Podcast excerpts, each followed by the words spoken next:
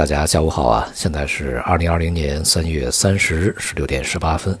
今天的央行啊是这个调降了逆回购利率啊七天期的这个二十个基点啊，这也是延续了这一段时间以来啊，包括 MLF 啊、LPR 啊、存准率它这个下调政策的呃稳经济啊对冲的一个这个政策延续。同时呢，也是呼应在上周政治局会议。呃，召开完了以后要加大逆周期调节力度啊，这样的一些政策指引。呃，政治局会议呢也是强调今年呢要发行一些特别的国债啊，然后来去对冲疫情。这个特别国债呢，有这个听友问啊，这是不是就是 QE？这和 QE 完全不是一回事儿啊。这部分国债的发行呢，它所这个吸纳的资金，它也是来自于现有市场的存量，它不是由这个央行啊。啊，去发行新的货币呢，来去购买这部分债券啊，所以说根本就不是 QE。另外一方面呢，政治局会议也提到了今年会适当的调高这个财政赤字的一个上限啊。所有这些举措啊，都是在市场的一个预期之内。但是啊，我们现在可以非常明显的看到啊，这个中国目前无论是财政还是货币政策，相较于这个外围啊，尤其是西方发达国家欧美，他们那种极端的这个政策而言呢。要温和的多啊！首先呢，货币政策并没有像美国呀，还有什么英国啊、加拿大呀啊这些国家把这个利率呢一下子调降到零啊，或者是调降非常接近零的位置。另外呢，相比较这个美国的两万多亿美元的财政而言啊，中国现在动用的财政呢，目前细节并不是特别清楚啊。呃，但估计呢也是在两三万亿啊人民币这样的一个级别。但是呢，这一次的两三万亿估计也不会配套这个巨额信贷，所以呢，从财政方面呢也是相对来讲比较节制啊。但总的来说呢，货币和财政政策是共同发力啊来托底经济的。另外，政治局会议啊仍然是强调要确保如期这个呃完成在今年建成全面的小康社会啊。所以说，接下来这个政策力度呢也不会特别的小。但是呢，由于整个这个市场啊啊，尤其现在的 A 股呢，它的情绪已经发生了非常明显的转变，从前期的这个过度乐观啊，到随后的这个犹豫和焦虑啊，再到现在的一个被迫接受现实啊，呃，甚至呢，从这个情绪上出现了一百八十度的这样的一个转变，因此呢，市场的反应并不是特别积极啊，反而呢是跟随整个这个外围市场呢，在今天是低开啊，全天是一个弱势震荡这么个格局。呃，也就是说啊，在这个市场牛市的过程中，任何的坏消息啊，它也会变成好消息啊，从里面也能解读出这个积极的因素来。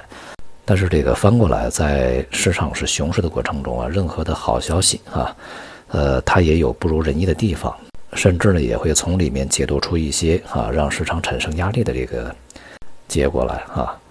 除了 A 股以外啊，今天的亚洲市场以及在这个。呃，上周五和今天的欧美期指啊，也都是出现了回落。整个市场的这个决定因素呢，仍然是疫情的进展啊。呃，在刚刚过去的这个周末啊，被称为欧洲的死亡周末，这个死亡人数啊，确实是非常大幅度的有创新高。而在美国呢，现在的数据也不乐观啊，并且有这个科学家呀，预计像美国恐怕会有二十万人死亡。甚至有一些更加极端的呢，预期可能会有一百到二百万人死亡啊！我想呢，这些极端的这个预期数据啊，啊，它是在一个极端的这个假设前提之下来去得出来的，也就是最坏的情形啊。估计这个实际的数字呢，应该呃会比这些数字呢小得多。那就像当初有很多的这个外围的呃预期，对于中国这个死亡数据啊，和现在而言呢，相差非常大。这个情况呢，应该是相类似啊。不过呢，这个预期的数字越高啊，啊，到最后呢，这个越有可能让这些领导人呢，呃，用以夸耀自己、表扬自己的资本也就越多。那他可以把这个中间的差额算作是自己的政绩啊。无论如何呢，市场啊，当前虽然说啊，已经从前期过度恐慌的状态下呢，呃，逐步的得以平复，但是呢，还没有任何的一些这个足够有力量的一些因素能够提振市场的做多热情。这又使得呀，这个整个风险市场啊、股市啊、啊商品呢，它在短期之内上行的动能是不足的啊。而且呢，当前存在一个比较大的问题是，无论是外围啊还是 A 股啊，呃，大多数市场参与者呢，对于即将到来的反弹，这个期待呢是相当强烈的啊。但是这个事实往往是呢，你期待越强烈，可能它的结果呀啊越相反。对于这个接下来的一段时间，短期之内啊，比较可能的一种现象是，呃，无论是外围还是国内 A 股啊，它会在近一两周所建立的一个低档区间里面去进行这个震荡上落，呃，就像这个上证啊，有可能会在两千八百五到两千六啊之间这个区域上落，同时呢，仍然不能够排除啊，整个市场呢，在四月初啊会再探新低。也就是破掉前面的低点啊，再去这个新的低点去建立的这种可能性和风险，而且呢概率还是蛮大的啊。在这个过程中，其实 A 股呢反倒它的压力会比外围还要更大一些。呃，今天这个 A 股啊，呃，走跌比较明显的仍然是科技板块啊，无论是呃芯片半导体啊、软件呐、计算机啊、通讯呐啊，这些都是全面的走低，平均跌幅都在百分之三以上啊。目前看呢，科技板块啊，呃，仍然没有任何的止跌这种迹象，那么下面的空间呢还是比较广阔的。加上这些大盘蓝筹、金融也好啊，还有一些大消费呢，在这段时间表现的也都不尽如人意，而且呢。也都是处于这个下跌的一个初期啊，这些板块没有见底之前，那么整个市场的见底回稳回升的可能性呢就小得多啊。只有这些主要的板块见底，这个市场呢才有可能会见底。相比较未来啊，这个从中期角度来看的下行啊确定性而言呢，呃，或有的这种反弹，或者是大家期望的这种反弹呢，反而是不太确定的啊。大宗商品方面呢，在今天也是全面的走软啊，像这个原油价格呀，呃，美油呢已经是击穿了二十美元这个关卡，一季度还剩下最后一天啊，目前的形势呢，基本上已经可以确定啊，这个石油，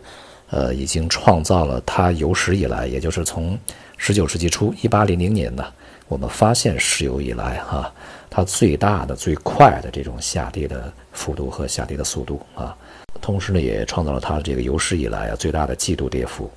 目前这个期货市场的原油价格呢还有二十多美元啊，但是从现货市场里面看呢，有一些这个交易价格已经是十美元了啊，而且有一些内陆的这个油田呢，呃，情况就更加滑稽啊，因为这个油啊，它每天都在咕咚咕咚往外冒啊，而这个全世界所有的储油罐几乎都已经被灌满了。导致这个原油开采出来没地儿放啊，所以有一些这个内陆油田呢，甚至是倒贴钱让别人把这个油拉走哈。因此呢，我们看啊，在这个不只是沙特和俄罗斯啊，还有其他一些国家，在这个开足马力产油的情况下，你像伊拉克也是无上限的产油嘛，油价在短期之内啊，很难出现这个回稳的大幅上升啊这么一个状态。这也就是为什么在前期呢，这个反复降啊，我们不建议也不鼓励大家呢太着急的去抄底啊石油。不过呢，当前这种情形啊，已经开始啊显现了它的作用，也就是在呃这两周以来，这个美国呃石油钻井平台关闭的家数已经越来越多啊，这个数字在逐步的提高，预计接下来啊恐怕这个会越来越多哈关闭的。我想呢，美国也不会做出这种现象，不管他一定会和这些产油国啊，再去这个商量啊，看看能不能想出一些什么其他的方法来。其实只要是美国的这个产能大大的削减啊，这个问题呢，就迟早会解决啊。油价呢，最终啊，它还会回到一个比较正常的水平去啊。但是呢，在这个过程中是需要非常长的时间的，各方的博弈呢，恐怕也不会那么简单的就进入到最后的摊牌阶段啊。所以呢，我们仍然要对油价的再破新低啊这种风险呢提高警惕，而且也要做好准备啊。呃，其他大宗商品呢大体相似啊，基本上都是全面走软。呃，接下来这个弱势呢仍然会保持，但农产品和这个工业品呢显然分化已经越来越强烈啊。对于整体的农产品而言，近段时间呢相对有稳定的多啊，而且在二零年吧这全年，它相对工业品而言呢。会表现更加的优异一些。这段时间的金融市场啊，都是动辄就是历史上的一个记录创造啊。像上周的美元呢，也是创造了它1985年以来的最大单周跌幅。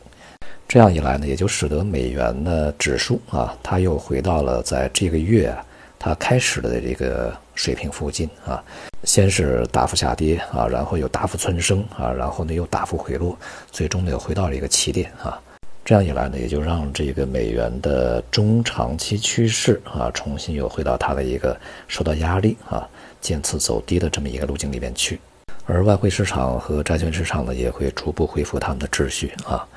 总之啊，这个革命尚未成功啊。需要努力的呢，也不只是政府和央行，恐怕呢还会有市场。